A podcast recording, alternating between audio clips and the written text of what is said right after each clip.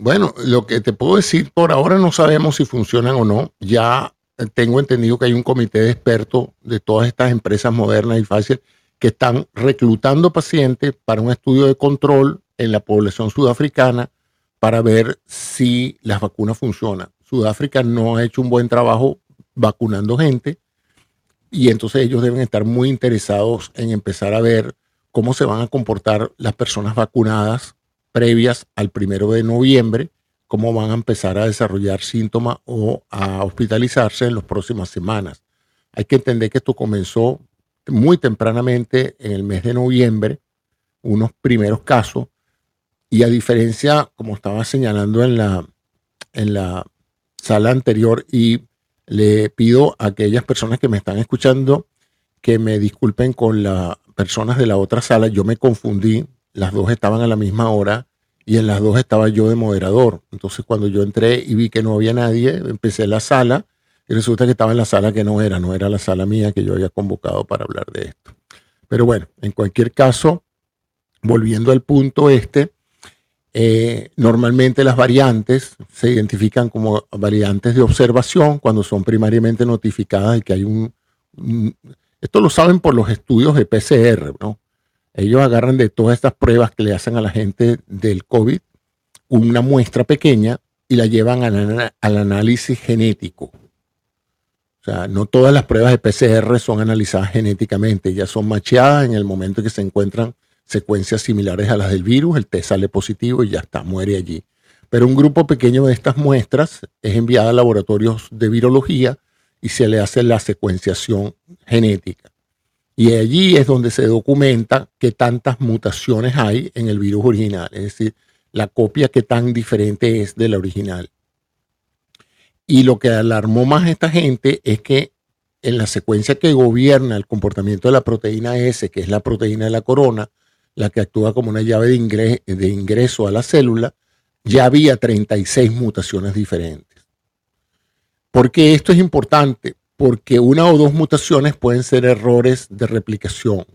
36 mutaciones en un virus que está replicándose es literalmente eh, un anuncio de un nuevo virus, de un virus con diferentes capacidades y comportamientos.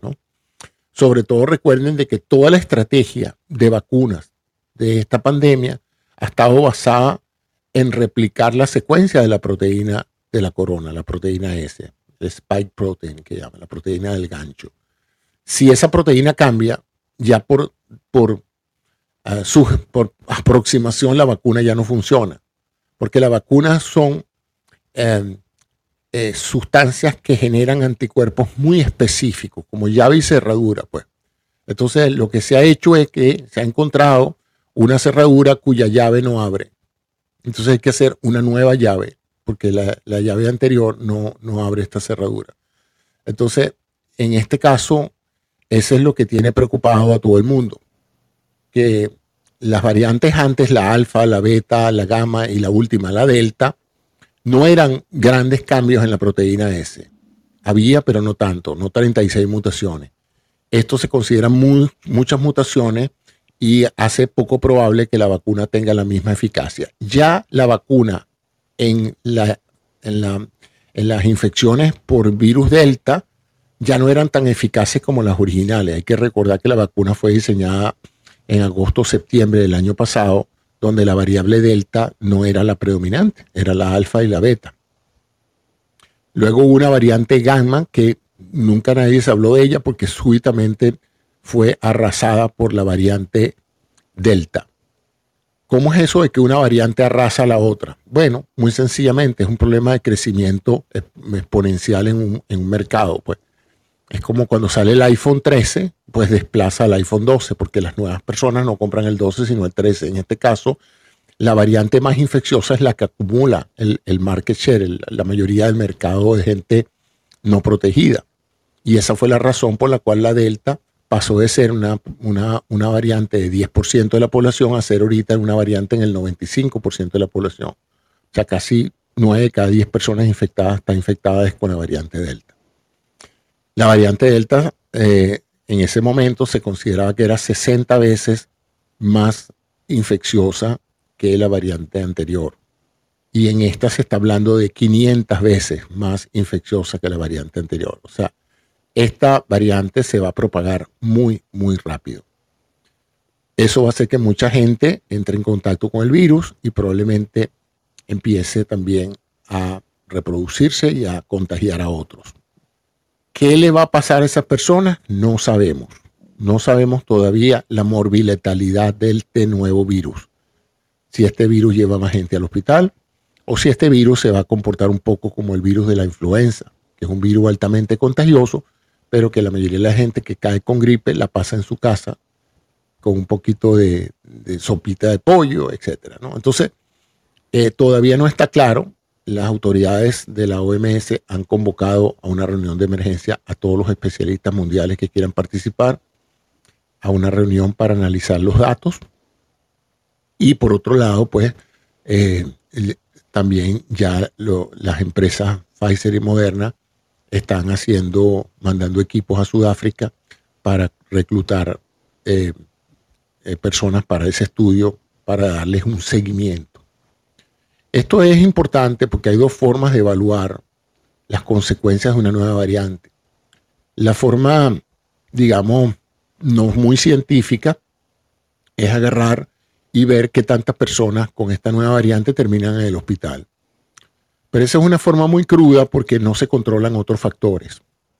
La, forma científica de hacerlo es hacer un estudio de doble control, donde ustedes van, evalúan a unos individuos, los reclutan, les hacen exámenes de sangre, evalúan la condición previa de salud, evalúan los anticuerpos, miden los anticuerpos existentes para saber si la persona fue expuesta al, COVID, evalúan si fue vacunada o no, con qué vacuna fue vacunada, y luego se, sientan a esperar, a esperar a que esa persona en uno, dos, tres, cuatro semanas o desarrolle la enfermedad y en qué grado la desarrolla. En ese caso sí se habla de un estudio controlado y es mucho más fácil establecer lo que se llama la probabilidad de que una persona vacunada desarrolle el COVID con esta variante Omicron o de que una persona no vacunada la desarrolle y que pasa en ambos casos. Eso tomará tiempo, eso no lo vamos a saber antes de Navidad y Año Nuevo, pero eh, algo está pasando porque nosotros hemos tenido variantes anteriores y yo nunca había visto el nivel de alarma de lo que está pasando ahorita. Entonces, Aquí puede haber dos explicaciones. Una, los medios de comunicación están desesperados porque la gente vuelve a los televisores y han exagerado la magnitud de la noticia. Eso es una posibilidad.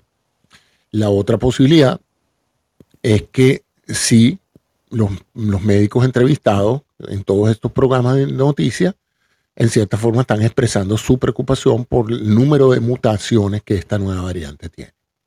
Entonces, bueno, esas son las cosas como están ahorita. Ah, las empresas farmacéuticas en el pasado han dicho que si apareciese una, variante que no fuese, porque, para la cual las vacunas no ofrecieran protección, que ellos les tomaría entre cuatro y seis meses reformular la, la tecnología de vacunas existente para acomodar la nueva variante. Se trataría de establecer cuáles son esas mutaciones que acontecieron, cómo pueden ser contrarrestadas y hacer una nueva vacuna esencialmente para, para la, variante anterior y para la Omicron. Eh, no, no sé si hay alguna otra pregunta que quieran hacer en relación con esto, si hay alguien que quiera subir, expresar su opinión. Por ahora, el planteamiento es tan sencillo como esto. Si la vacuna no funciona o no ofrece sustancial protección, ¿qué es sustancial protección? Más del 60% de protección. Si la vacuna lo que ofrece es 10, 20%, 30% de, de, de protección, bueno, algo es algo, pero no es garantía de que las personas puedan andar por la calle sin tapaboca y puedan de nuevo volver a concentrarse. Entonces nos queda solamente lo que hicimos el año pasado, pues.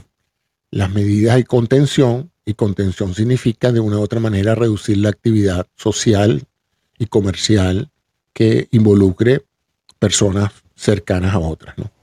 Este, y ya ustedes se imaginan las consecuencias económicas de volver de nuevo a estos esquemas.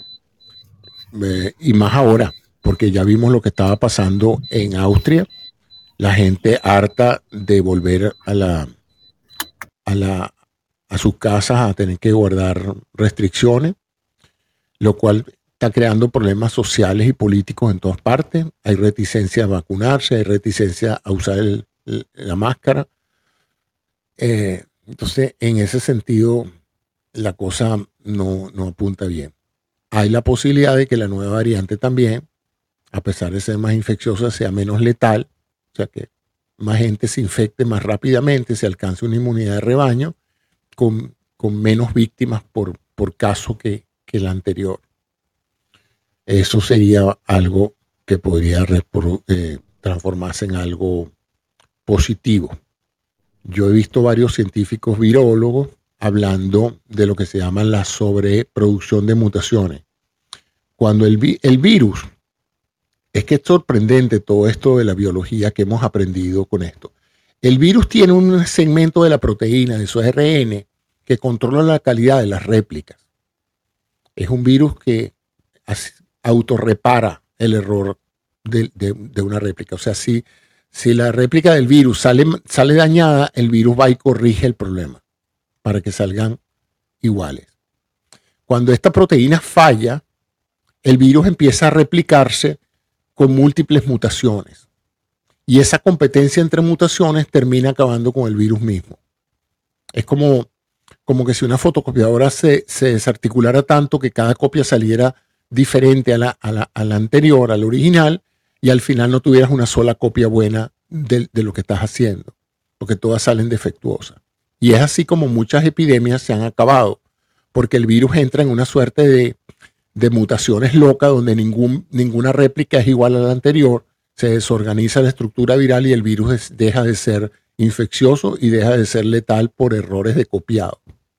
No sé si me explico con esto.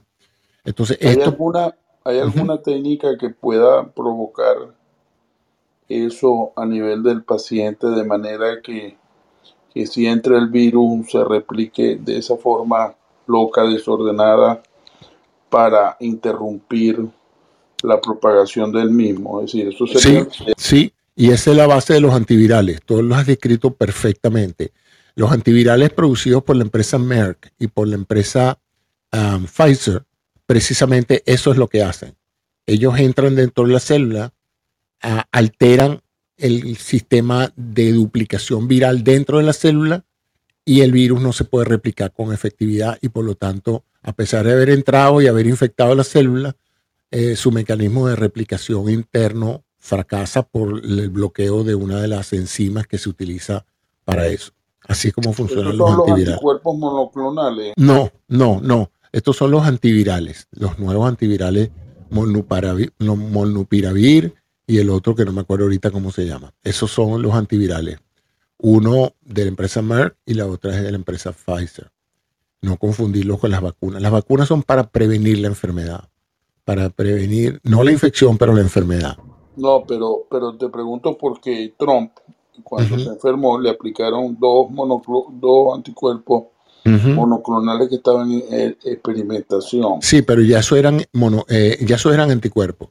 Eso eran, eh, en ese momento se, le dieron al presidente porque el presidente no estaba vacunado, no tenía anticuerpos. Entonces le dieron estos anticuerpos ya conocidos, ya clonados, específicos para el, el, virus. El problema es que esto hay que darlo para la persona que ya está enferma. No, esto no se puede dar preventivamente para, para proteger a la gente, ¿no?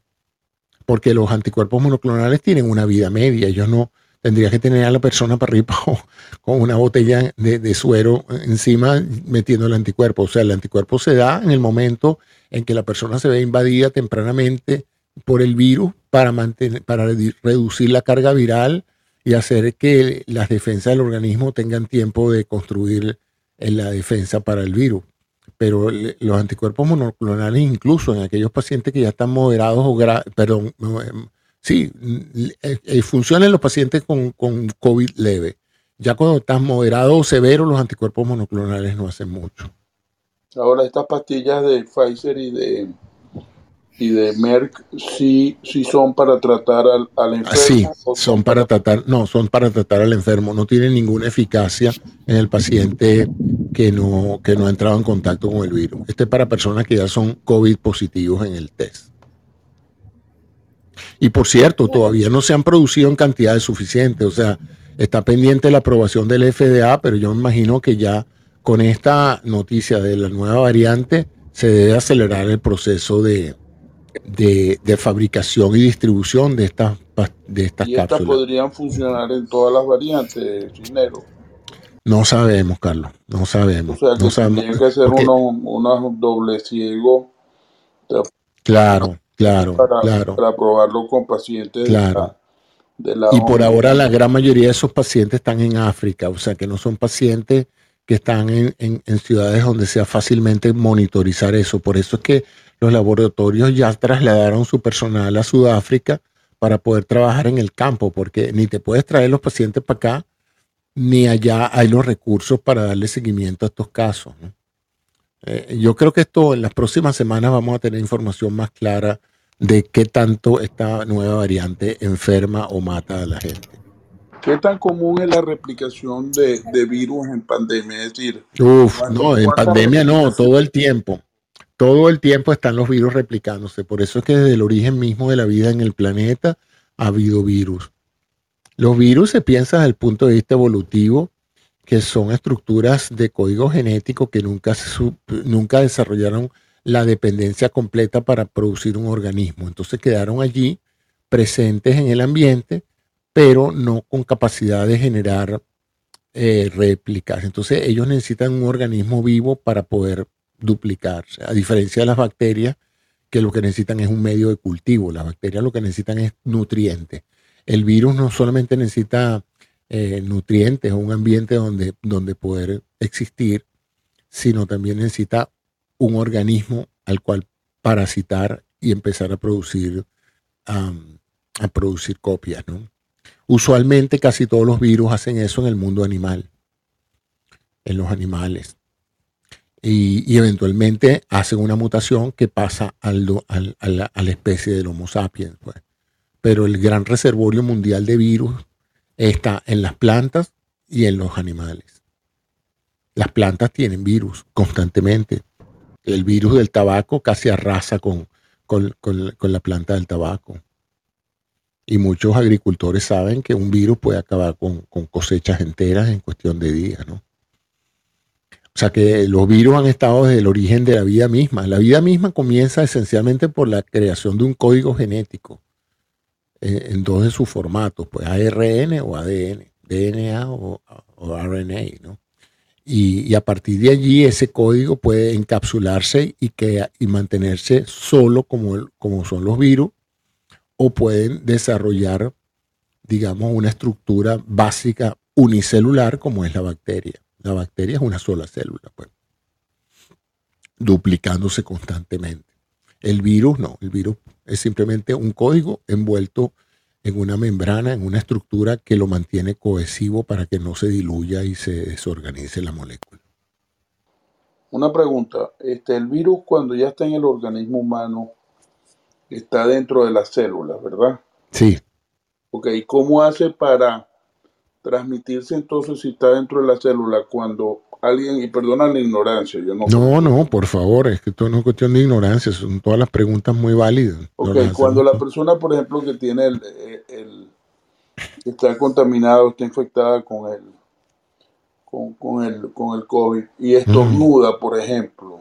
bueno, el ¿Qué es lo que está transmitiendo? Se están partículas virales, partículas virales. ¿El virus o el virus todo, todo. El virus puede estar en una solución, o sea, en el momento en que la célula se rompe y vuelca el virus al, líquido alrededor, al líquido intercelular o a la sangre, el virus está rodando por la sangre. El virus, el virus eh, dentro de ciertas condiciones de temperatura y, radiación, porque el virus también es susceptible a ser deteriorado por la radiación solar o por cualquier tipo de radiación ultravioleta.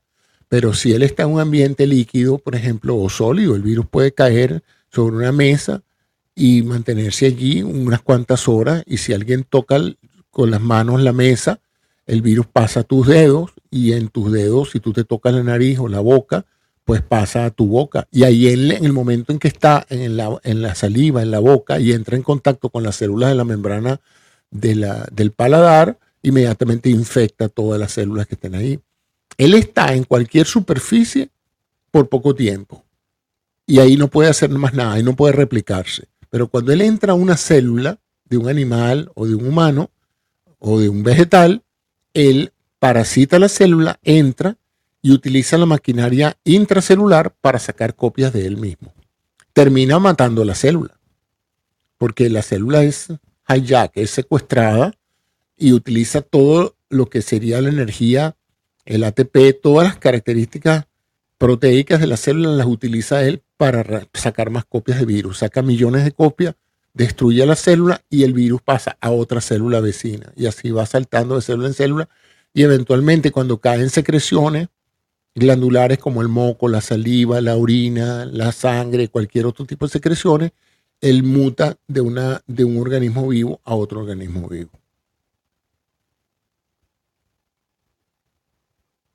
Esa es más o menos la, mecánica del, del programa.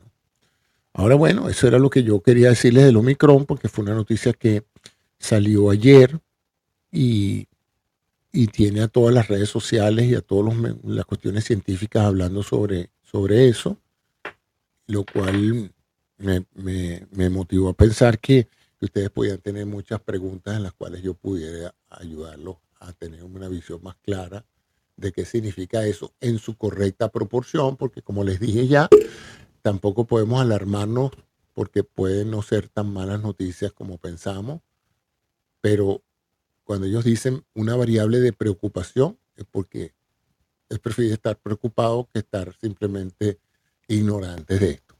Y esto demuestra cómo están a nivel mundial los mecanismos de detección de variantes. O sea, la, ciencia está funcionando. Esto se detectó los primeros casos hace menos de, de 20 días y ya tenemos todo, sabemos dónde están, cuál es la secuencia, cuáles son las mutaciones que hay. O sea, piensen por un momento que hace 20 años no existía esto. Hace 20 años nos hubiera tomado meses probablemente saber que un virus era diferente a otro. Y ya para ese momento, bueno, el virus estaba en todas partes. Doctora, antes que cierre la sala, quiero agradecerte por toda tu entrega, por la manera en que siempre estás buscando información para nosotros. Estamos conscientes, gracias a ti, de todo lo que está ocurriendo. Bendigo tu trabajo, bendigo todo lo que nos estás dando. Eres una gran persona.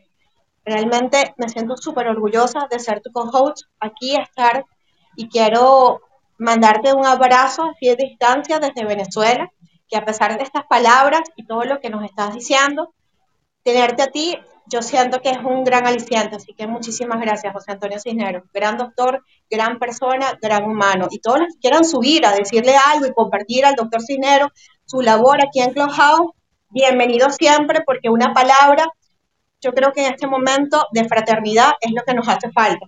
Sentirnos que somos amigos todos en esta plataforma maravillosa de amor y de comunión. Así que, Joana. Gracias, gracias, Aurora, por tu gentil comentario. Gracias, Aurora. Bueno, pues yo quiero sumarme a lo que estás diciendo, agradecerle a José Antonio, porque yo le llamo José Antonio, que, siempre esté dispuesto a resolver cualquier duda a cualquier persona en cualquier sala, en cualquier momento, que le pregunta sobre cualquier tema, por tu paciencia, que tienes muchísima, por tu amabilidad y sobre todo por ser esa gran persona que he tenido la suerte de conocer aquí en esta plataforma. Te digo gracias de corazón y yo también te mando un abrazo, un poquito más lejos que Aurora, porque yo estoy al otro lado casi del mundo pero me sumo a ese reconocimiento y a, darte esas gracias y aplaudirte desde aquí arriba. Gracias. Gracias, gracias, Joana. que sí. Yo me siento un poco mal porque casi que me metí en la sala que no era y pienso que mucha gente percibió que yo me estaba tratando de robar una sala ajena y fue que me confundí. Yo pensaba que era mi sala y empecé a hablar y como no había nadie que me pusiera límite, pues empecé a hablar hasta que la persona dueña de la sala se puso molesta conmigo, pero bueno de todos modos, eh, la idea era ah, responder preguntas. Muchas gracias entonces a todos. Si hay alguna otra pregunta. Hola, buenas tardes, José Antonio, ¿cómo estás? Ah, mm, me sorprende que alguien se moleste porque tú das respuestas, porque hoy lo que buscamos más son respuestas que, me, que preguntas. Una pregunta, eh, ¿esta es una variante de en dónde, en qué nivel está de interés o de preocupación ahora? De preocupación. O sea, está de preocupación. Estamos hablando la de Sudáfrica, la B11 tal. Correcto, correcto. Es la que ya ha llegado los primeros a Inglaterra, ¿no? Así es. Está en Alemania, Inglaterra, Singapur, República Checa. Déjame ver dónde más está aquí. Increíble cómo se ha diseminado en menos de 15 días. O sea, es una cosa. ¿eh? porque creo que ha sido un vuelo de KLM o de no sé qué que ha llegado desde, desde Sudáfrica y ha llegado con seis directamente a Inglaterra. Sí, aquí habla de 700 personas han arribado al Reino Unido de Sudáfrica, de Sudáfrica, Namibia, Lesoto, Botswana, Eswatini y Zimbabue. Perdona si, perdona si, he llegado tarde. Eh, ¿Dónde está la preocupación? ¿En la, ¿En la mutación o la transmisibilidad? ¿O en los dos?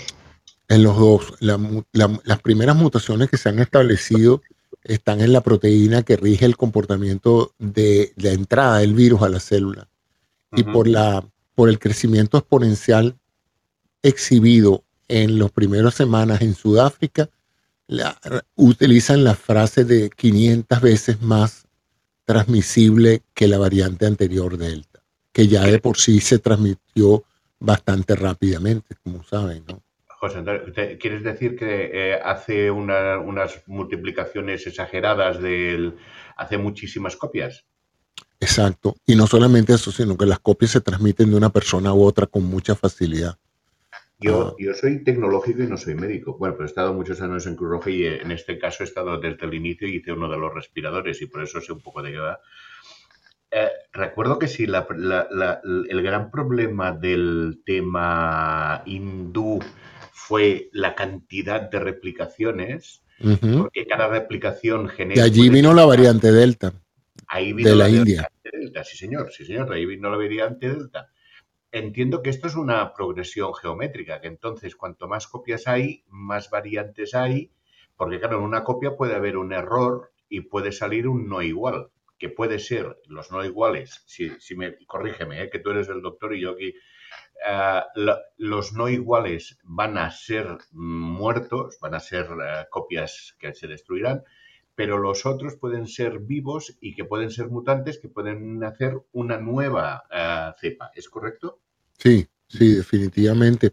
Es más, hablé de que incluso el virus que genera demasiadas mutaciones también puede autoaniquilarse porque de tantos efectos de, acuérdate que una mutación es en cierta forma un defecto de copiado, la nueva no es igual a la anterior, entonces si, si hay muchas, eh, exageradamente el virus se desorganiza y puede desaparecer de, la población, pero, eh, pero si son la cantidad suficiente como en este caso, fíjense, la variante Delta comenzó en noviembre del año pasado en Sudáfrica y no fue hasta abril o mayo de este año que pasó a tomar control de la mayoría de los casos en casi todo el mundo. O sea, le tomó cuatro o cinco meses a la variante desde su aparición hasta ser significativa en la mayoría de los casos. Bueno, esto va a ser todavía mucho más rápido. Ayer, ayer casi todos los expertos en el campo decían, esto en poco tiempo va a reemplazar a la variante Delta como a la variante predominante en casi todos los países pero esto eh, veo dos cosas y me corregirás. La primera es, eh, uno es que el gran número de multiplicación de, copias que hace, si me admites la metáfora, se puede convertir como un agujero negro que se aniquila a sí misma. Exacto, esa es una de las hipótesis. ¿ah? Eso, eso que acabas de escribir, esa es una de las hipótesis. de hecho, se piensa, se piensa, tú sabes que este es el SARS-CoV-2. El SARS-CoV-1 apareció en el 2003 y como apareció después que hizo el brote epidémico, desapareció. No había vacuna, no había nada y aún así empezó a disminuir el número de casos. Los virólogos que venían siguiendo la evolución de eso eh, apuntan a que la causa por la cual desapareció fue por eso, porque el virus empezó a mutar muy rápido, se desorganizó el proceso de copiado y el virus perdió sus características básicas y dejó de ser infeccioso. Se volvió inocuo, perdió... Sí, pero, pero estaba allí. Fíjate que los virólogos siguieron desarrollando la investigación sobre el SARS-CoV-1 y esas investigaciones del 2003 al 2019 fueron las que permitieron, primero, reconocer que esta era la versión 2 del anterior, reconocerlo rapidito, o sea, ya él, ya él estaba fichado por las autoridades, déjame ponerlo así, este es un, este es un criminal que ya tenía récord previo. Entonces fue muy fácil identificarlo porque cuando aparecieron las primeras muestras en Wuhan, eh, eh, no, no, tomó mucho tiempo que la comunidad científica dijera, no, no, no, esta es la segunda variante del, del, del 2003. Reapareció y reapareció con más eh, capacidad de infección y con más capacidad de, de, causar enfermedad, que es lo que llamamos la virulencia. La virulencia de un, de un agente infeccioso es la capacidad no solamente de infectar, sino de enfermar. La, la última pregunta, José Antonio, y para dejar a los compañeros, eh, es un poco capciosa, ¿no? ¿Hasta dónde puede comprometer el tema de las vacunas esta variante? Bueno, esa es la ahorita la gran pregunta y no se sabe. Eh, señalé anteriormente, las vacunas están diseñadas para generar anticuerpos contra la proteína S, que es la proteína que rodea la capa del virus y que es la que le permite la entrada a las células. Si esa proteína cambió ya las vacunas no van a ser tan específicas para contener la infección. Entonces, eh, hay preocupación con eso, pero la buena noticia es que ya sabemos cómo hacer vacunas con, con, esta metodología. O sea que sería cuestión de reformular las vacunas para el nuevo virus. Hay que empezar a pensar que esto va a ser como un nuevo virus. Pues. Este, eh, José Antonio, eh, me gustaría que, aclararlo, ¿no? Mucha, mucha gente en, otras salas que critica el uso de la, de la vacuna, eh, utilizando como argumento que hay personas vacunadas que se infectan. Aparentemente no saben que para que la vacuna funcione tiene que haber un sistema inmunológico que genere la defensa. Entonces, si una persona tiene un sistema inmunológico muy comprometido, la vacuna no va a ser efectiva contra el virus porque aunque lo vacunen no va a poder generar el, anticuerpo que, que, se necesita para combatir el virus. ¿Tú pudieras ampliar sobre eso si es que yo... Sí, bueno, con las vacunas hay todo tipo de especulaciones. La primera es hablar de la vacuna como si fuera una sola, ¿no? y son múltiples vacunas con múltiples formas de hacerlas, ¿no? no todas tienen el mismo mecanismo de acción, como se dice. Por otro lado, hay la sensación de que las vacunas son como una suerte de antibiótico que mata una cantidad de, virus y, deja vivos a los mutantes y por lo tanto eso es lo que produce las mutaciones y las variantes. Y que por lo tanto, mientras más gente se vacune, más variantes va a haber. Y resulta que esto no funciona así las vacunas no funcionan como los antibióticos. Los antibióticos matan a las, a, las bacterias. Las vacunas generan anticuerpos que son las que matan a las bacterias. Son mucho más específicos y eh, en este caso, eh, una vez que tú generas los anticuerpos para tu propia enfermedad y te liberas de la enfermedad, no es que quedan virus allí residuales que son resistentes a tus, antibióticos, a tus anticuerpos es que los anticuerpos tuyos acabaron con la infección, tú te recuperas. Ahora, si esos, antibióticos, si esos anticuerpos siguen en sangre o el aparato inmunológico recuerda con precisión eh, la exposición a esto, tú no deberías enfermarte más nunca, como nos ha pasado con todas las vacunas que hemos tenido.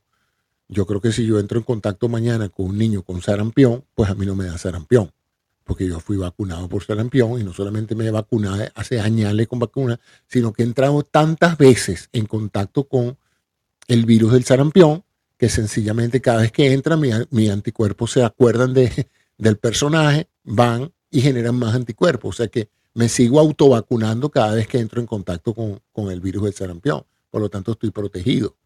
Ahora, quien no está protegido le da sarampión. Se le desarrolla la enfermedad. Además de que se infecta, se le desarrolla la enfermedad. Y si tiene alguna condición previa, se puede morir de sarampión. Además, el sarampión es tremendamente mortal en una persona mayor. Pues. Entonces, por poner un ejemplo, y el virus de sarampión está ahí, en alguna u otra manera, en pacientes que, no, no, se han vacunado. Correcto, pero lo que quiero que aclaremos es que la vacuna no va a ser tan efectiva en un paciente inmunocomprometido. Ah, no, definitivamente. Entonces, este, la gente que niega la, la efectividad de la vacuna porque hay gente que se enferma o que se muere a pesar de que estén vacunados, creo que eh, eh, no toman en cuenta una variable de la ecuación que es el sistema inmunológico. Mal puede, que fue lo que le pasó al general Powell. General Powell tenía, fue, había sido vacunado, pero estaba afectado por mieloma, eh, mieloma múltiple, tenía 84 años y se murió. Entonces la gente, yo diría un poco ignorante, este, habla 80, dice, te fijas, la vacuna no funciona porque fulanito tal lo vacunaron y se murió. Pero no toman en cuenta de que ya hay una variable muy específica que es el sistema inmunológico de cada persona que por muy sometida que haya sido a la vacuna, si su sistema inmunológico no funciona, pues no, no va a poder generar el número de anticuerpos que se necesita para combatir. Así es, así es. Sí, esa es la explicación. Lo que pasa es que yo creo que en ese sentido, o las autoridades o los medios de comunicación no fueron muy claras al principio en, decirle a la gente que la vacuna los iba a proteger, no que los iba a, esterilizar del contacto con el virus. Pues. Y mucha gente asumió que toda persona vacunada estaba blindada contra el virus. Y eso no es así. El virus entra y se fija y se replica Solo que una persona vacunada tiene recursos para defenderse, una persona no vacunada no los tiene. Entonces, la enfermedad puede no progresar en una persona vacunada o si progresa por alguna razón, no es tan severa como una persona que no tiene protección. Pero eso es así. Pues yo siempre uso la analogía del cinturón de seguridad. Tú puedes tener cinturón de seguridad y tener accidente. ¿eh? Y puedes manejar toda tu vida sin cinturón de seguridad y nunca tener un accidente. Pero si tú tienes un accidente, por pequeño que sea, te, va a ir mucho mejor si tienes el cinturón puesto. Y cualquiera que haya tenido un choque tonto a 10, 20 millas por hora, sabe que hubiera salido volando por el parabrisas si no hubiera llevado el cinturón puesto. Entonces, el cinturón no protege de que tú choques. El cinturón protege de que cuando choques, no salgas volando por el parabrisas, sino que te quedes en tu asiento y pases el susto en tu asiento. Entonces, el, cinturón de seguridad salva vidas, no previene accidente, pero si hay accidente, previene que tú te mueras en un accidente tonto. Por cierto, si el accidente es muy fuerte, ni el cinturón de seguridad te salva. Entonces, a mí me parece que esa analogía es muy válida. Y si la gente le ponen un ticket y le, y le ponen una multa por no usar el cinturón de seguridad, no veo cuál puede ser la excusa de una persona de no vacunarse porque la analogía es exactamente lo mismo. Hay una ley que dice que tienes que ponerte el cinturón de seguridad. Si a ti te agarra un policía manejando sin el cinturón de seguridad, te para y te pone un ticket. Entonces, igual, pues si, si no te has vacunado, es posible que no te dejen entrar a un restaurante, que no te dejen entrar a un, un, avión, que no te dejen viajar a otro país. Entonces, pero se arma una laraca con esto que yo no sé por qué no la arman con, el cinturón de seguridad y con una cantidad de imposiciones que uno tiene en todas partes hay sitios donde, hay restaurantes donde uno puede entrar sin corbata, tienes que ponerte corbata. Si no te pones corbata, no entras, porque el dueño decidió que tú tenías que usar corbata en su restaurante. Pues. O usar calzado. Aquí en Estados Unidos se ve mucho. No, se aceptan personas descalzas al restaurante. Bueno, tienen que poner un zapato. Pues. Entonces, así, eh, lo, que, lo que ha sido sorprendente para los sociólogos y los manejadores de información, los estudiosos de las teorías de información, ha sido cómo una, una cuestión que debió ser muy focal y muy pequeña, que era el porcentaje de la población que decide no vacunarse por miedo, vamos a decir que por miedo, sin ninguna teoría conspirativa, simplemente me da miedo vacunarme. El miedo es entendible. ¿eh? El miedo lo tenemos, lo experimentamos todo y a veces tenemos miedo por cosas. Bueno, hay gente que no vuela en avión porque es muy peligroso. Se monta en un carro, agarra una autopista, eh, súper transitada, eso no les parece peligroso, pero montarse en un avión que por millas y por tiempo es el medio de comunicación más seguro que hay, eso sí les da miedo. Pues. Bueno, por eso les digo, el miedo a veces no es racional, pero lo que podría haber sido simplemente un porcentaje de la población con miedo y que si uno se los explicara disipando esos miedos, se podrían vacunar, ha pasado a ser todo un movimiento casi que político, sociológico y hasta religioso de defensa de la autonomía, de, lo, de la libertad, de la libertad de expresión, o sea, una cantidad de cosas que uno se pregunta, todo esto por una simple vacuna.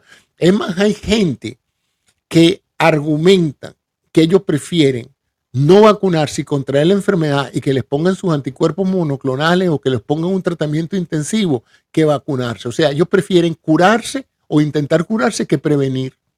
A mí eso me resulta extraordinariamente...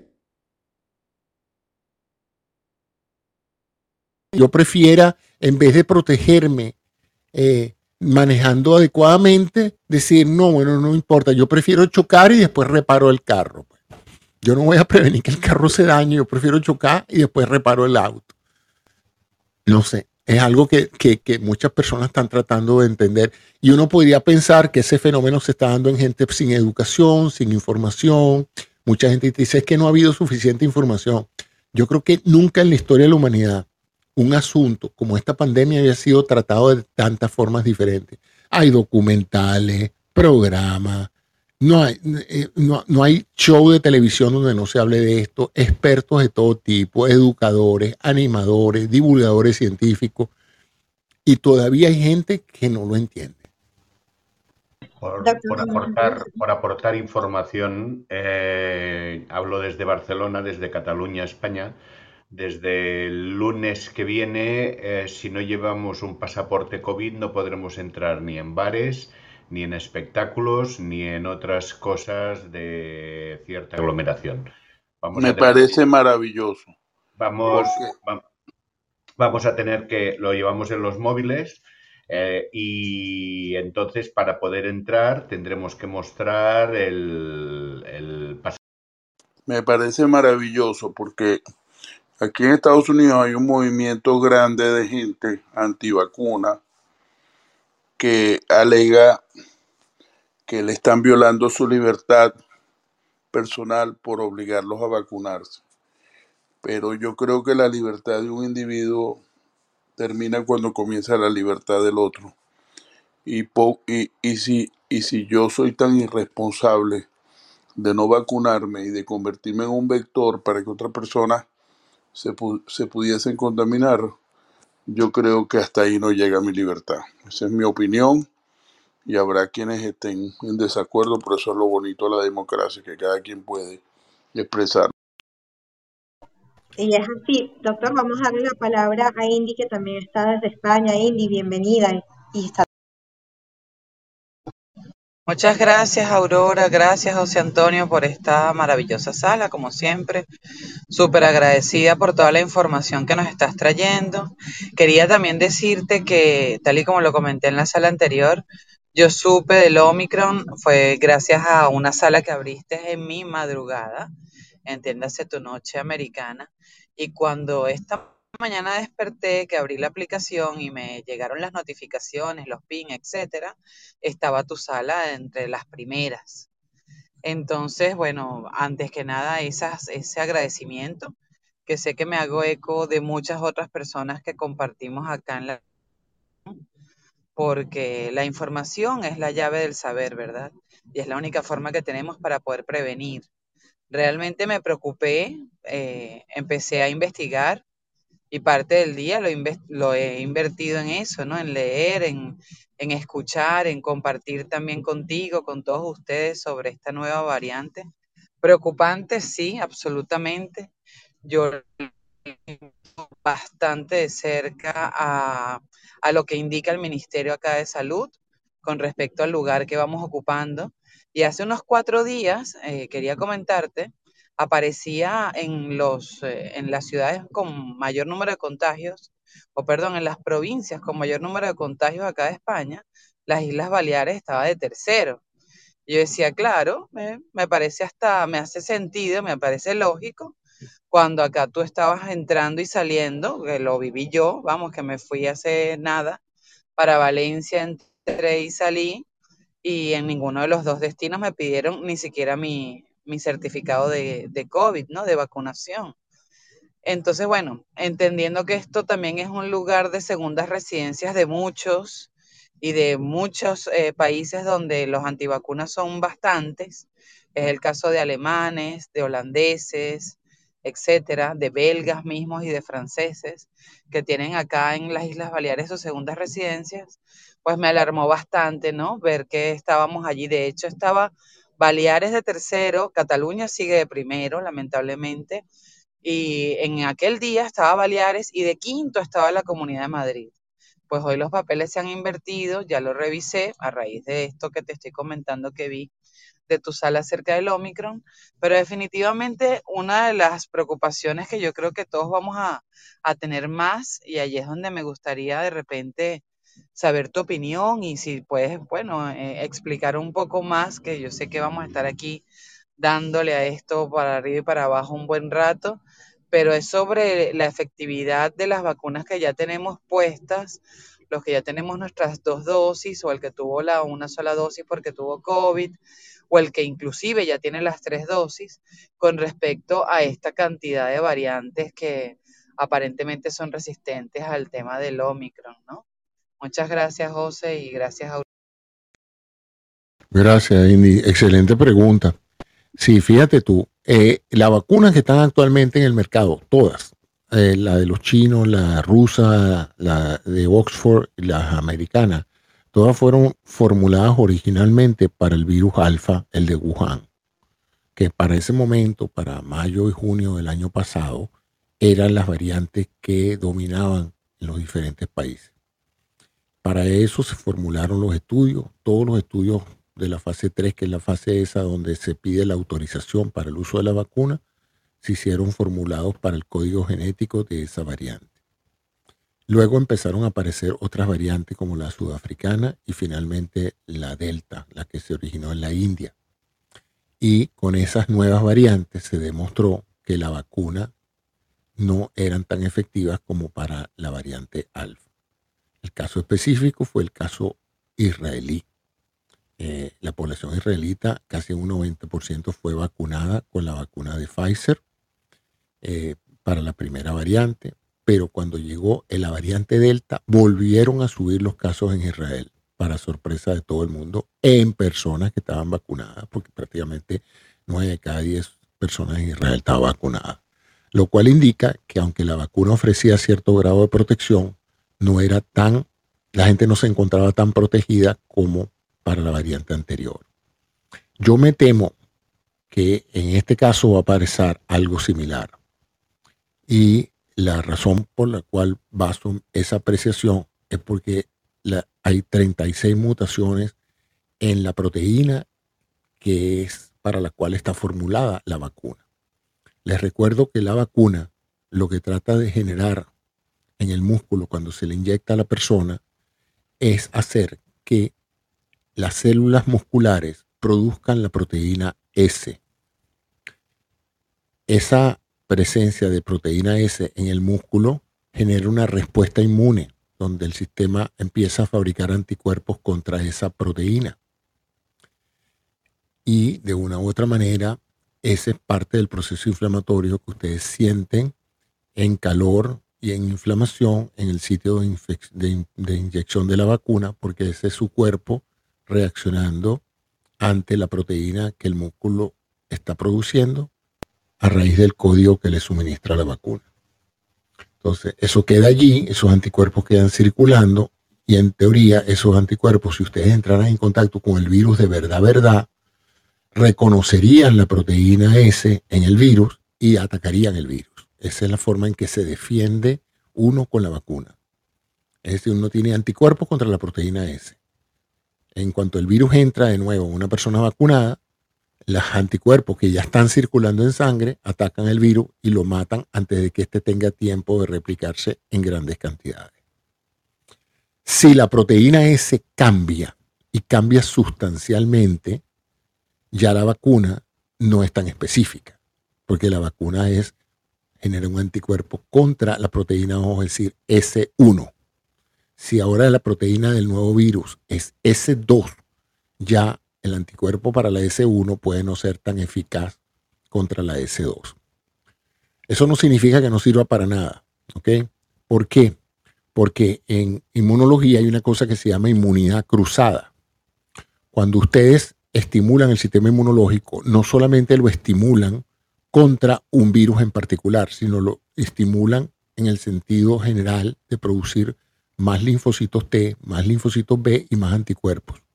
Y aunque no sean tan específicos, ayudan. Por ejemplo, cuando usted se vacuna contra el COVID, usted aumenta su protección contra la neumonía, por ejemplo, o contra la, influenza. ¿Por qué? Porque aunque la, vacuna no es tan específica para la influenza, aumenta el número de, actividad celular eh, inmunológica. Eso se llama inmunidad cruzada. Una vacuna beneficia la defensa de otras enfermedades. Eh, así es que es posible que las vacunas, estas, aunque no ofrezcan una protección del 90%, puedan en, algunos casos ofrecer una protección del 30-40%. Además, hay que seguirse vacunando por una razón muy sencilla. Todavía la variante Omicron no está en todas partes. La variante más probable que usted lo afecte en este momento es la Delta. Así que hay que vacunarse con la vacuna que ofrece protección para el virus que está en este momento en circulación en la mayoría de los países del mundo. No tiene ningún sentido ahorita porque digan que la vamos a poner que mañana saliera la noticia y dijeran la vacuna de, Pfizer no es tan efectiva para la nueva variante Omicron. La efectividad está por debajo del 40%. Eso no significa que no te tengas que vacunar, porque todavía Omicron no representa un problema eh, epidemiológico severo. Es una variante de preocupación, no es la variante que está controlando el mercado. Entonces, por ahora es solamente una noticia preocupante que hay que seguirla monitorizando. Los países están tomando medidas de contención para evitar que personas que han estado en contacto con sudafricanos o que hayan venido de Sudáfrica, de esa zona, portadoras se está, haciendo un seguimiento rápido de toda persona que se detecta con esa variante. Vamos a poner que ustedes llegan a París y le hacen un test de, COVID y en ese test de COVID eh, sucede que la variante que los tiene infectados es la Omicron, pues inmediatamente hacen un traqueo de, de todos los contactos que ustedes han tenido. Porque ahorita es importante mitigar y mitigar es eso, es parar la cadena de contagio es preguntarle a usted con quién se reunió usted, de dónde vino, en qué fiesta estuvo, quiénes estaban en la fiesta y contactar a esas personas cuanto antes y testearlas para saber qué tan rápido se está divulgando la, la variante esta nueva. Y tomará varios meses hasta que se reformule una nueva vacuna. A lo mejor no, a lo mejor esta vacuna sí resulta efectivo. El asunto es que por ahora no sabemos mucho, solo que es una variante nueva, mucho más infecciosa. Eso es lo único que se sabe. Ni siquiera sabemos qué tan letal es, porque todavía no ha dado tiempo para que esos pacientes desarrollen una enfermedad moderada o grave. O sea que no sabemos cuánta gente en Sudáfrica va a morir de esta enfermedad. Bueno, ese es el cuento. Eh, estamos ante una, una cuestión nada inesperada. Las personas que han venido siguiendo esta pandemia habían tomado esto en consideración. La pregunta no era si iba a pasar, sino cuándo. Ya sabemos que tenemos esta nueva variante. Habrá que esperar, todavía es muy prematuro, no tenemos idea de cuán letal, de cuán, de cuán virulenta sea. Sabemos que es muy infecciosa, eso ya se sabe por el crecimiento exponencial de las últimas tres semanas.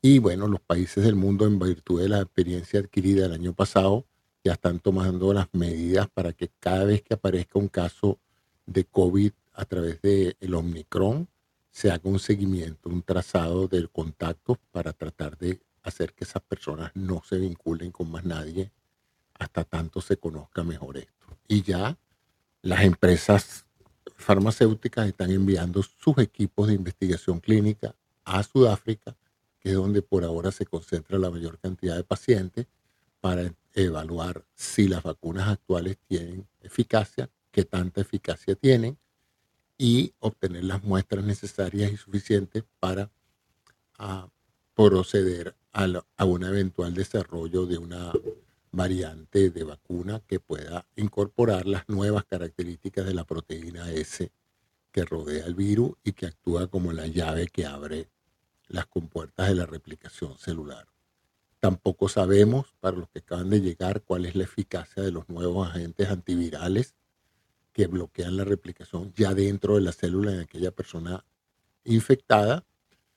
Eh, desde el lado positivo, tenemos una nueva variante, pero tenemos dos herramientas, tres herramientas que no teníamos antes para tratar a los enfermos. Los antivirales, los anticuerpos monoclonales y un mejor conocimiento de cómo prevenir que los pacientes que están en fase leve a moderada lleguen a la fase grave que requiera terapia intensiva. Entonces, eso ayuda a mitigar mucho los cuadros dantescos que vimos el año pasado de salas de hospitales llenas de pacientes muriendo en sillas de ruedas porque no había camas suficientes, no había ventiladores suficientes y tuvieron que poner a los médicos a actuar como unos dioses decidiendo quién recibía tratamiento y quién no. Yo espero que no lleguemos de nuevo a eso, pero la única manera de que eso no pase es aceptando que muchas veces las medidas, por duras que sean, tienen que tomarse para evitar que esto termine en una mortandad. Que todos aquellos que se consideran inmunes o porque se sienten sanos, pues sepan que esta enfermedad no respeta edad, no respeta nacionalidades, no respeta raza. Aquí ha muerto gente de todo el espectro de edades. Al principio eran puras personas mayores de 65 años, Después cuando esas personas empezaron a vacunarse, los hospitales se llenaron de personas de 40 años. Después cuando ellos entendieron, empezaron a llegar los de 30 años y finalmente llegaban hasta los niños. Así es que eh, la enfermedad sí tiene una mayor probabilidad en personas mayores, pero ninguna persona joven puede decir, a mí no me va, no me va a pasar nada. Y de nuevo, el virus está mutando, sigue mutando, sigue cambiando. O sea que hay que estar en guardia. Y la mejor protección para todo esto es si esto se agrava y aumenta el número de casos en su localidad, pues de nuevo, máscara, distanciamiento social y evitar las concentraciones. Es la mejor, funciona, previene y bueno, ese es mi comentario. Esa es una visión apocalíptica que empezó en los años 40 se está diciendo que no va a haber suficiente comida en la humanidad y resulta que estamos al contrario. Más gente muere de obesidad que gente muere de hambre, ¿no? O sea que ahorita literalmente, si no fuera por las restricciones económicas, habría comida de sobra para toda la humanidad, para toda la humanidad. Aquí nadie debería morir de hambre en el planeta Tierra si hubiese una eficiente distribución de la alimentación. Nunca hemos sido más productivos por área de terreno cuadrado Nunca le hemos sacado mayor provecho a todas las fuentes de energía, incluyendo la solar, el viento, la oleólica, todas. Hemos, hemos creado dispositivos para todo. Es verdad que hay mucha gente, pero todavía es nada comparado con la inmensa cantidad de recursos que estamos desarrollando gracias a la tecnología. Nunca nadie, eh, ninguna, ninguna época de la historia había vivido la gente tantos años en tan buenas condiciones. Así que mi visión es totalmente diferente a la tuya. Por cierto que la vacuna no la inventó nadie en particular, la, han desarrollado empresas a través de la historia y en este caso con este nuevo agente eh, hay siete vacunas activas a nivel mundial, cada una con una tecnología diferente. En relación con el virus no se sabe, probablemente nunca se sepa dónde aconteció. Ah, ninguna empresa montó el laboratorio en China China, como cualquier país soberano, tiene eh, todo el derecho del mundo de tener un laboratorio de investigación virológica o biológica. Todos los países la tienen. Todos estos laboratorios que trabajan con virus y, especies microbiológicas especiales tienen que tener una certificación internacional. No es así como que yo puedo aquí en, donde yo vivo abrir un laboratorio de eso y empezar a jugar con, con virus. Eso está altamente regulado. Hay una certificación internacional que exige muy estrictos controles de seguridad. Las personas que trabajan ahí tienen que ser sumamente vigiladas, entrenadas, usan equipamiento especial, usan sistemas de ventilación especial y son toda gente culta, inteligentísima, brillante, que ha dedicado años de estudio y que yo dificulto que tengan ningún interés particular de acabar con la humanidad.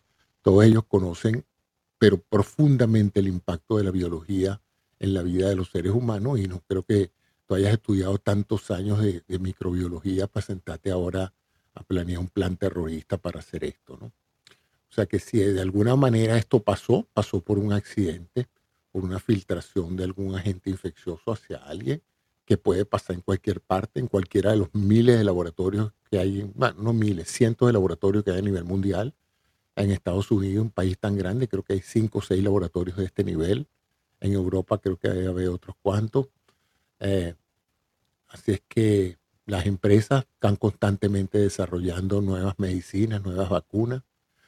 Y yo no sé dónde tú sacas la idea de que los gobiernos se están haciendo ricos, las compañías se están haciendo ricas. Las pérdidas económicas de esta pandemia para todo el mundo, incluso para las empresas farmacéuticas, son brutales. Nada de las ganancias que representan estas vacunas para ah, Pfizer se compara con la caída de consumo de medicinas tradicionales, producto de que la gente no pudo ir al médico el año pasado. Entonces, créeme, esta pandemia ha sido muy, muy mal negocio para todas las economías que han tenido que imprimir dinero que no existía para poder mantener las cadenas de consumo y, la economía moviéndose. O sea que yo no creo que haya ningún país que se haya enriquecido con la pandemia y ninguna empresa tampoco. Eh, la única ventaja que ha tenido es en los mercados bursátiles porque la expectativa de ganancias de la gente que invierte su dinero hace que las acciones de las empresas suban. Ahora que las acciones suban y que tú agarres y digas que te vas a ganar dinero apostando a que la acción de Pfizer va a subir, no significa que Pfizer está ganando dinero. Puede que gane porque sus acciones valen más dinero, pero en realidad cuando se desploma de un día para otro las acciones como se desplomaron el día de ayer, pues todas, todas las empresas bajan su, su capital. Así es que si las, si las bolsas a nivel mundial siguen bajando, yo no sé cuál es ese gran enriquecimiento del que tú hablas, ¿no? Porque yo creo que el año, que, el año pasado dejó un, cinturón de miseria en casi todos los países del mundo. Pero bueno, sí, en todos los procesos económicos hay unos que ganan más que otros, pero yo creo que en general todo el planeta perdió muchísimo las líneas aéreas, imagínate las pérdidas de las líneas aéreas, imagínate las pérdidas de la industria turística, imagínate las pérdidas de todo. El año pasado nadie consumió prácticamente nada, todo el mundo agarró su dinero y lo usaba para comer y para pagar internet. Eh, la gente que arrendaba propiedades no pudo cobrar las rentas por o sea, las consecuencias han sido desastrosas. Yo no entiendo todavía cómo hay gente que te dice que tal o cual gobierno se ha hecho rico con eso. Los chinos perdieron todo, imagínense ustedes. China es la fábrica del mundo, el año pasado la gente dejó de comprar todo. Entonces, no, no, no entiendo cuando la gente dice el planteamiento de que esto enriqueció a alguien. Sí, es verdad, algunas fortunas han subido, el hombre de Amazon ahora se piensa que tiene más dinero, pero de nuevo, los que han hecho ricos a esas personas no han sido la gente que compra las vacunas, es la gente que compra las acciones. Y ya eso es una decisión personal especulativa. Pues. Si tú quieres invertir en una empresa porque tú piensas que esa empresa va a ganar mucho dinero, pues hazlo. Pues. ¿Eh? Por cierto, las empresas han podido tomar un gran riesgo porque nadie garantizaba que las vacunas funcionaran las empresas han podido ganar mucho dinero, han podido, perdón, han podido invertir muchísimo dinero y cuando salieron los estudios de fase 3, demostrar que la efectividad de la vacuna era del 10-20%, que no valía la pena vacunar a nadie. Y entonces, ¿qué hubiéramos hecho? ¿Mm? Esa gente que arriesgó dinero desarrollando una vacuna. Y de hecho, aquí hay tres empresas americanas que no la pegaron con la vacuna. No la pegaron. ¿Entiendes? Perdieron todo lo que invirtieron en un desarrollo de vacuna. Entonces no es así que todo el que hizo una vacuna le ha ido bien. Doctor, buenas tardes y buenas tardes a todos. ¿Considera que los que tenemos dos vacunas es necesario aplicarnos la tercera y que si Omicron llegara a América, eh, ni con tres vacunas o con las tres vacunas vamos a estar protegidos? No, no sabemos, no sabemos. Cualquiera que te adelante una información sobre eso está especulando. Omicron ya debe haber pacientes, estadísticamente ya debe haber pacientes en muchos países de América con esta variante. En las próximas semanas veremos que tantas nuevas personas se infectan con esta variante. Eh, ¿Qué va a pasar con las vacunas? No se sabe. ¿Qué va a pasar con los antivirales? No se sabe. Es posible, y lo he dicho en, en este mismo programa, antes, lo he dicho, es posible que la nueva variante no enferme tanta gente, que sea muy infecciosa, pero que no sea tan letal, que no llene los hospitales de pacientes. Eso es perfectamente viable también. La mutación no, no necesariamente involucra la probabilidad de que algo sea peor, puede ser mejor. Pero no sabemos. Y entonces es preferible estar prevenidos y presumir que esta variante va a necesitar repetir de una u otra manera algunas de las cosas que ya han probado ser útiles. las comunidades donde se usaba la, máscara tenían menos muertos que las que no se usaba la máscara. Las comunidades donde le pidieron a la gente que se quedara en su casa tuvo menos muertos que las comunidades que salieron a, a salir celebrando. Las comunidades que se han vacunado han tenido menos muertos que las, las comunidades que no se han vacunado. Yo no sé qué más evidencia quieren ¿eh? de que distanciarse socialmente, usar máscara y vacunarse baja el número de gente muerta. ¿eh? Y, los muertos son muy difíciles de ocultar porque los muertos tienen parientes, tienen amigos, tienen personas que sí te pueden decir, mira, claro que sí, en mi edificio se han muerto tres personas. Eso no me, yo no necesito un informe de la Organización Mundial de la Salud para yo saber que tres vecinos míos ya dejaron de existir por COVID y los vi saliendo en una ambulancia asfixiándose. Entonces, ah, que en mi, en mi pueblo no, que el COVID no existe porque en mi pueblo no, nadie se ha muerto. Es verdad, hay sitios del planeta donde el COVID no ha llegado. Pero hay sitios donde ha causado estrago. Y en un mismo país, en el norte de Italia murió un gentío, en el sur de Italia no tanto. Entonces, si tú le preguntas a un italiano qué tal te fue con el COVID, depende de, depende de dónde estaba. Si estaba en el norte de Italia, pues bueno, horrible los escenarios. Si estaba en el sur de Italia, por ejemplo, en Nápoles, en la costa, pues mira, en mi pueblo nadie se enfermó de eso. Entonces, la gente tiene que entender que estos son fenómenos globales y fenómenos demográficos que el hecho de que tú no lo veas o no lo sientas no quiere decir que no existe. No existe para ti, pero existe. Entonces, y, esa, y yo no entiendo también por qué la gente tiene tanta desconfianza cuando los gobiernos, olvídense de los gobiernos, cuando las autoridades sanitarias, personas entrenadas, educadas, que han hecho juramentos éticos de servir a la comunidad, ciñéndose a los, a los lineamientos de la ciencia, la gente desestima esas opiniones como conspirativas, pero creen la del vecino que no sabe nada de eso. Esa es una parte que yo todavía no termino de entender. Porque si yo me voy a operar de algo, yo me opero con un cirujano calificado, no con la opinión de mi vecino. Mi vecino no sabe nada de si yo debo o no debo operarme. Yo ese criterio se lo doy a alguien que ve casos todos los días de eso. Pero, pero la fascinación de la gente con la opinión del vecino o el mensaje que te llega por WhatsApp es algo que yo a mí no me yo no termino de entender.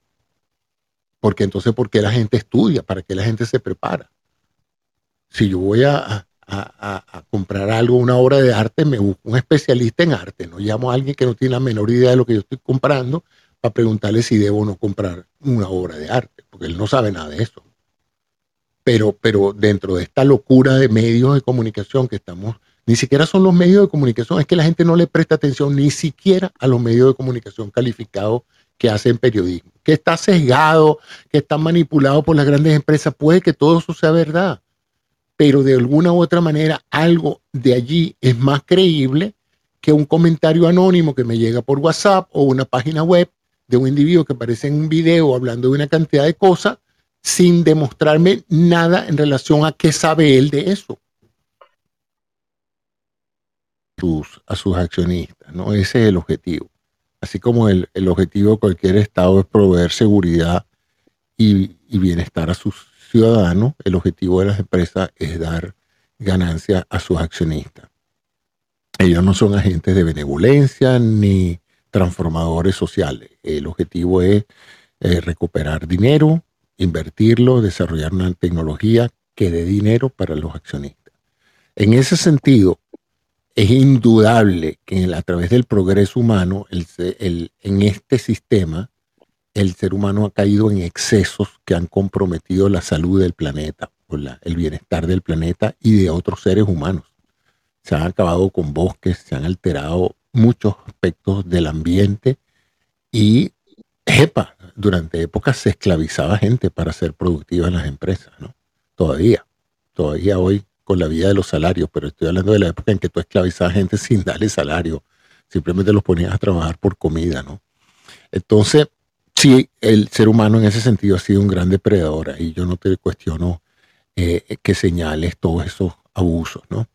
Pero como en toda eh, organización social hay fuerzas, fuerzas compensadoras que deberían o ponen límite a los excesos de las corporaciones o de las empresas que por el afán de ser dinero son capaces de contaminar el planeta, de, dañar a otros seres humanos, etcétera, etcétera. Y para eso existe la justicia. El ser humano ha creado una serie de mecanismos institucionales que castigan a aquellas personas que cometen excesos, transformando esos excesos en delitos y poniendo penas, ¿no? Y las sociedades modernas se debaten en eso, en una fuerza agonista que trata de impulsar el progreso con el probable deterioro de los recursos naturales y humanos y unas fuerzas sociales que tratan en lo posible de restringir esos abusos para que haya una suerte de equilibrio. Cuando se desequilibra la cosa y una corporación llega a un país y contamina los suelos, como pasó creo que en el Perú, en otros países donde grandes corporaciones han llegado, han depredado los recursos y han en cierta forma esclavizado o tomado ventaja de la población, bueno, eventualmente cuando terminan se van y son sancionados, etc. Cada vez hemos ido mejorando eso. ¿ah? Si tú comparas el, capitalismo del siglo XIX con el del siglo XX y el, el, del siglo XXI, este nuevo capitalismo capitalista, capitalismo, perdón, entendiendo el capitalismo por el sistema de creación de empresas y del uso de estas empresas para ganar dinero, no importa las consecuencias, se ha ido mermando bastante. Hay leyes antimonopolio, hay sanciones, hay una cantidad de recursos legales que la sociedad ha impuesto para que esta fuerza creadora de la empresa privada también se vea limitada en esa tendencia de vamos a ganar dinero a costa de lo que sea. Entonces, esa parte eh, es lo que te quiero decir. Monsanto es una de esas empresas. Monsanto es una empresa cuyo objetivo no es la paz mundial, no es acabar con el hambre, no es nada. Monsanto es una empresa química, agroquímica, que desarrolla productos que son extremadamente útiles para aumentar la productividad de los terrenos con dos cosas, haciendo el terreno más, más, más productivo y reduciendo las plagas. Y dentro de eso ellos usan un herbicida que es muy importante porque aumenta el rendimiento de los terrenos. Eh, por supuesto, toda persona, toda persona, toda entidad que genera químicos que alteran el comportamiento de algo en biología tienen efectos colaterales. ¿okay? los tienen las medicinas, epa, los tienen la misma botánica. Nosotros hablamos de los alimentos naturales, pues hay venenos naturales también. O sea, la naturaleza también produce cosas extremadamente peligrosas, ¿no? Entonces no es así que todo lo que, toda planta del bosque tú te la puedes tomar porque es buena, porque es natural los más grandes venenos humanos, el curare es una planta. Entonces, vamos a estar claros que la naturaleza también en su experimento químico también desarrolla cosas y sustancias que son extremadamente peligrosas. Y ahí tú tienes el ejemplo del desarrollo biológico de los virus. Hay virus muy peligrosos. El del, el ébola es terrible. Y el, de, el del HIV también. O sea, esas son cosas que no las hizo el hombre. Esas se desarrollaron en un medio biológico que podríamos decir natural. Pues.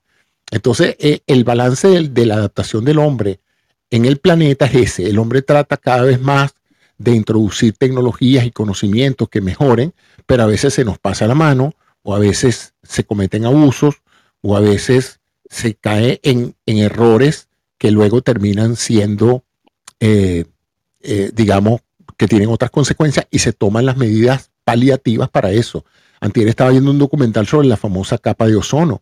Bueno, ¿qué pasó? Nosotros teníamos un sobreuso de los fluorocarbonos que estaban llegando a las capas del, de ozono de la atmósfera y la estaban adelgazando.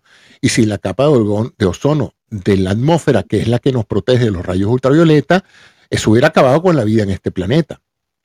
Y entonces resulta que hace 10, 15 años se reunieron todos, analizaron la data y hubo un documento mundial donde todo, por primera vez todos los países del planeta se pusieron de acuerdo en eliminar el uso de los hidrofluorocarbonos, de los aerosoles y de los aparatos de aire acondicionado, de los refrigeradores.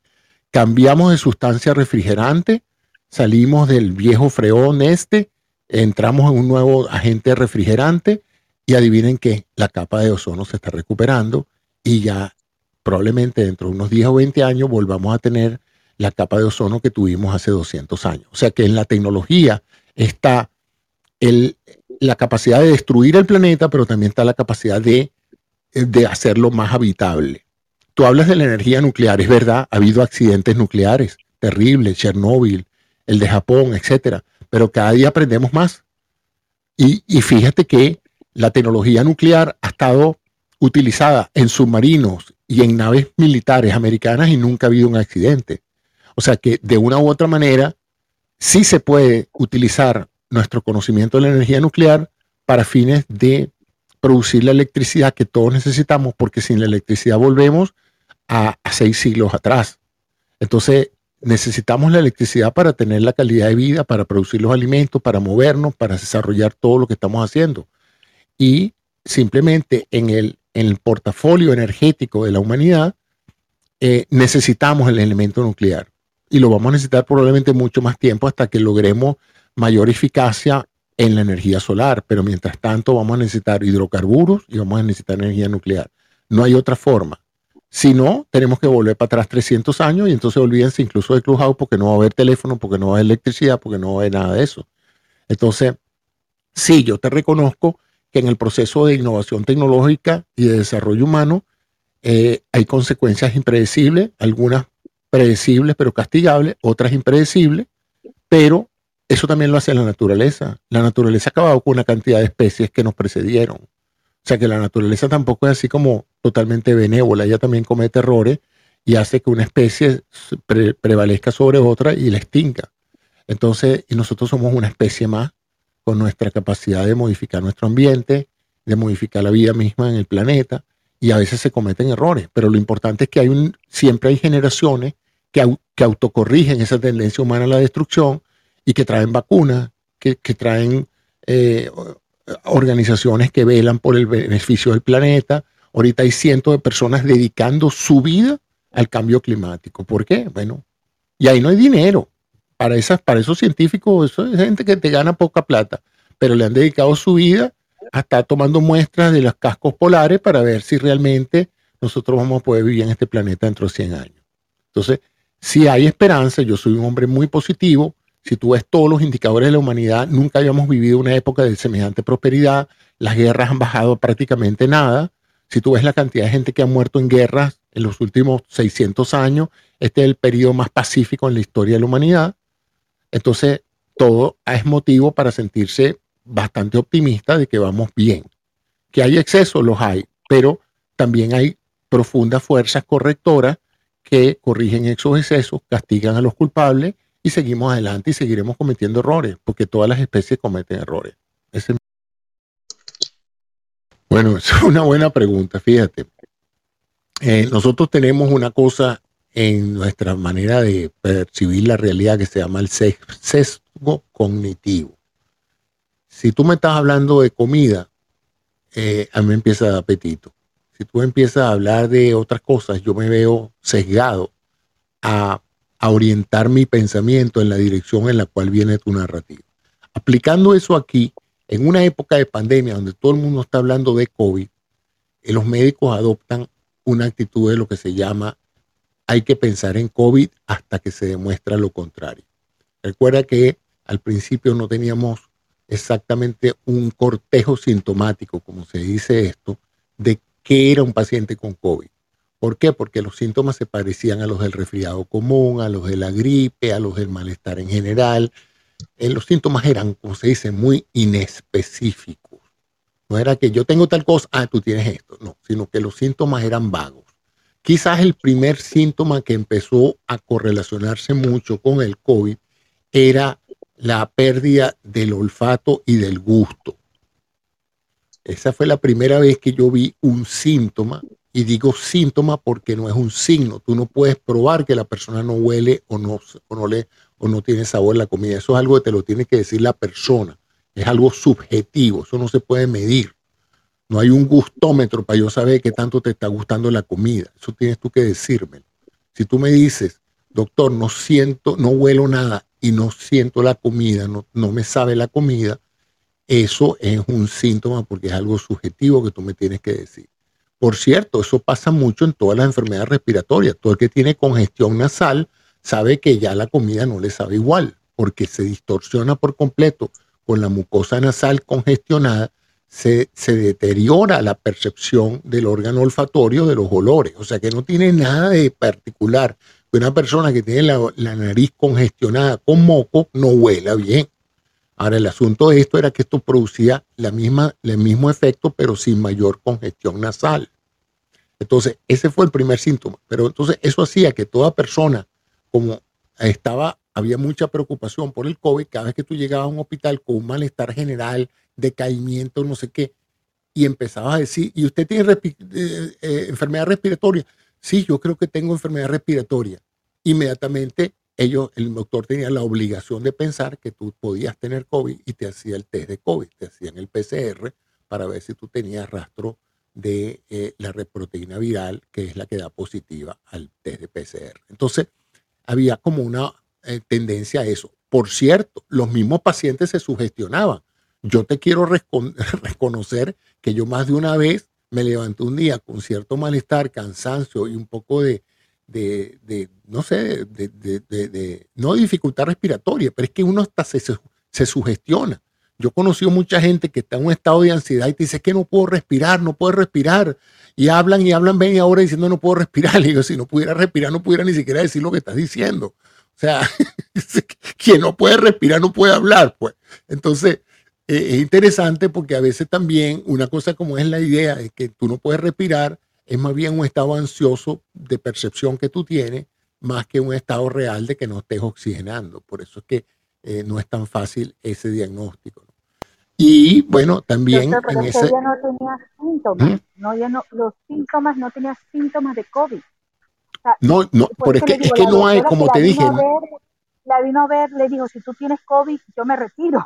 pero es que era muy sencillo, el, el, COVID, el COVID no se diagnostica por los síntomas, se diagnostica por un test muy específico que rastrea restos del virus en tu organismo, en el moco nasal. Tú, la, el diagnóstico del COVID no se hace por los síntomas. Es más, más de una persona se presentó en un hospital diciendo, yo siento que tengo COVID porque estoy muy cansado, porque no me puedo con mi alma, porque me no me puedo parar de la cama y, le hacían el test de COVID, no váyase para su casa porque usted no, no tiene COVID. Pues.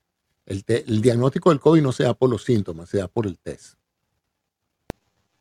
Ok, perfecto. Pero ella, eh, bueno, por eso le digo, y a ninguno de nosotros este, nos dio. O sea, yo estuve en casa de mi mamá cuidándola a ella, mi mamá estaba con nosotros, yo me iba a mi casa en la, en la, en la noche, o sea, a ninguno de nosotros nos dio, pero eh, la conclusión de todos los médicos es que fue. Bueno, porque en ese momento, digamos que todo el mundo estaba preocupado porque se le escapara un paciente con COVID. Acuérdate que eh, eh, la idea de agarrar a alguien, no hacerle un test y mandarlo para su... Imagínate la cantidad de millones de test que se hicieron en personas que no tenían ningún síntoma ni signo. Se iban a montar un avión o iban a viajar o iban a entrar a sus oficinas y les pidieron un test. Y el test salió negativo hasta que salió positivo. ¿Por qué? Porque esta enfermedad podía enfermarte sin que tú tuvieras ningún síntoma, que es lo que se llamaba el test positivo asintomático. Es más, muchas personas que han dicho, no, a mí nunca me ha dado. ¿Cómo sabes tú que no te ha dado? Porque muchas personas vivieron la enfermedad sin ningún síntoma alguno. Yo tengo una hija que le dio COVID y se enteró porque por razones de trabajo le pidieron un test en el trabajo y salió positiva, pero ella no tuvo ningún síntoma. Ella pasó su, su supuestamente sus COVID, lo pasó en su casa viendo televisión. Pero es que ni un malestar. En cambio, el esposo de ella tuvo como una semana en casa tumbado en cama porque no podía con su alma, pero a ella no le pasó nada. Entonces cada organismo reacciona diferente. Entonces debe haber muchas personas que ya han pasado el COVID y no lo saben. Ahora, eso como tú no tienes forma práctica de garantizarlo, a menos que te hagas un estudio de anticuerpos en sangre que vale un realero, más vale te pones una vacuna que es gratis de una vez. Tienes la certidumbre que estás protegido. Pues. Yo, eh, yo a veces, ¿para qué me voy a poner la vacuna si yo creo que ya yo tuve el COVID? Pero ¿cómo sabe? Bueno, me hago un examen de sangre. Bueno, tú vas a pagar 180 dólares en un examen de sangre para ver si tienes anticuerpos contra el COVID en vez de ponerte una vacuna que te los produzca. Yo no entiendo esa aritmética. Yo prefiero vacunarme y que no me saquen sangre a tener que ir una, a, una, a un laboratorio para que me saquen un tubo de sangre para ver si tengo anticuerpos contra el COVID. Me parece un, razonamiento completamente absurdo. No sé qué les parezca a ustedes, pero yo prefiero que me pongan mi vacunita y una inyeccióncita que no se siente a que me estén sacando sangre con una jeringa. Otra pregunta, doctor. Este, ¿Qué hay de cierto? ¿Qué hay de cierto de que eh, el virus queda más vivo que nunca cuando la persona fallece. No, cuando la persona fallece, bueno, que si fallece de eso, queda inundada de virus y el virus desaparece porque con la muerte de la célula, si el virus no encuentra otra célula, acuérdense que el virus, el virus muere con la célula también. O sea, cuando yo te digo que el virus busca otro organismo, no es el mismo virus, solo son las réplicas del virus. Pues quien maneja el cadáver, si está en contacto con las secreciones del cadáver, pues se infecta y entonces ya pasa el virus de, genéricamente, pues no es el mismo virus, pues son réplicas del virus que están en las secreciones del paciente y si tú no manejas bien el cadáver en una forma de protección, metiéndolo en una bolsa, usando tapaboca, guante, probablemente cubriéndote también con una bata que te proteja de las secreciones del, difunto, lo más probable es que tú también te infectes. Pues. Toda persona que entre en contacto con una persona eh, que tiene COVID, viva o muerta, tiene que estar preparado para pensar que el virus es, muy probable que lo infecte. Doctor, pero dicen que, por eso es que lo creman, porque, porque el virus queda vivo, a pesar de que No, no, no, no. Bueno, sí, el virus, el virus, el virus, el virus, los virus no están ni vivos ni muertos porque ellos no son un organismo vivo. Ellos, uno habla de que todavía están activos en el sentido de que mantienen su integridad estructural. Todavía hay una cápsula, todavía hay un código de ARN adentro, entonces uno dice que el virus todavía está eh, vigente, está, activo, como puede funcionar como un virus. ¿no? Pero el virus no es que está vivo ni muerto en ese sentido, está, es íntegro o, desintegrado. La, la radiación ultra... Ajá. Bueno, no, disculpen. Bueno, amigos, yo creo que eh, eh, esta sala ha, sobrepasado la, idea original. Mm, espero haber respondido a la mayoría de las preguntas. Si no, bueno, ya tendremos otras oportunidades de conversar más a fondo de todo este apasionante aspectos de la biología y de la tecnología. Les doy las gracias a todos por la atención que me han prestado. Eh, y bueno, gracias. Gracias, a las personas que me siguen y seguiremos optimistas. Hay que mantener el optimismo y seguir viviendo porque eh, esta no será ni la primera ni la última pandemia. Cada día aprendemos más y falta todavía mucho que aprender todavía sobre este Omicron, sobre su comportamiento en las poblaciones para poder tener una mejor idea de qué nos estamos enfrentando. Pero ese es hasta ahora lo que sabemos.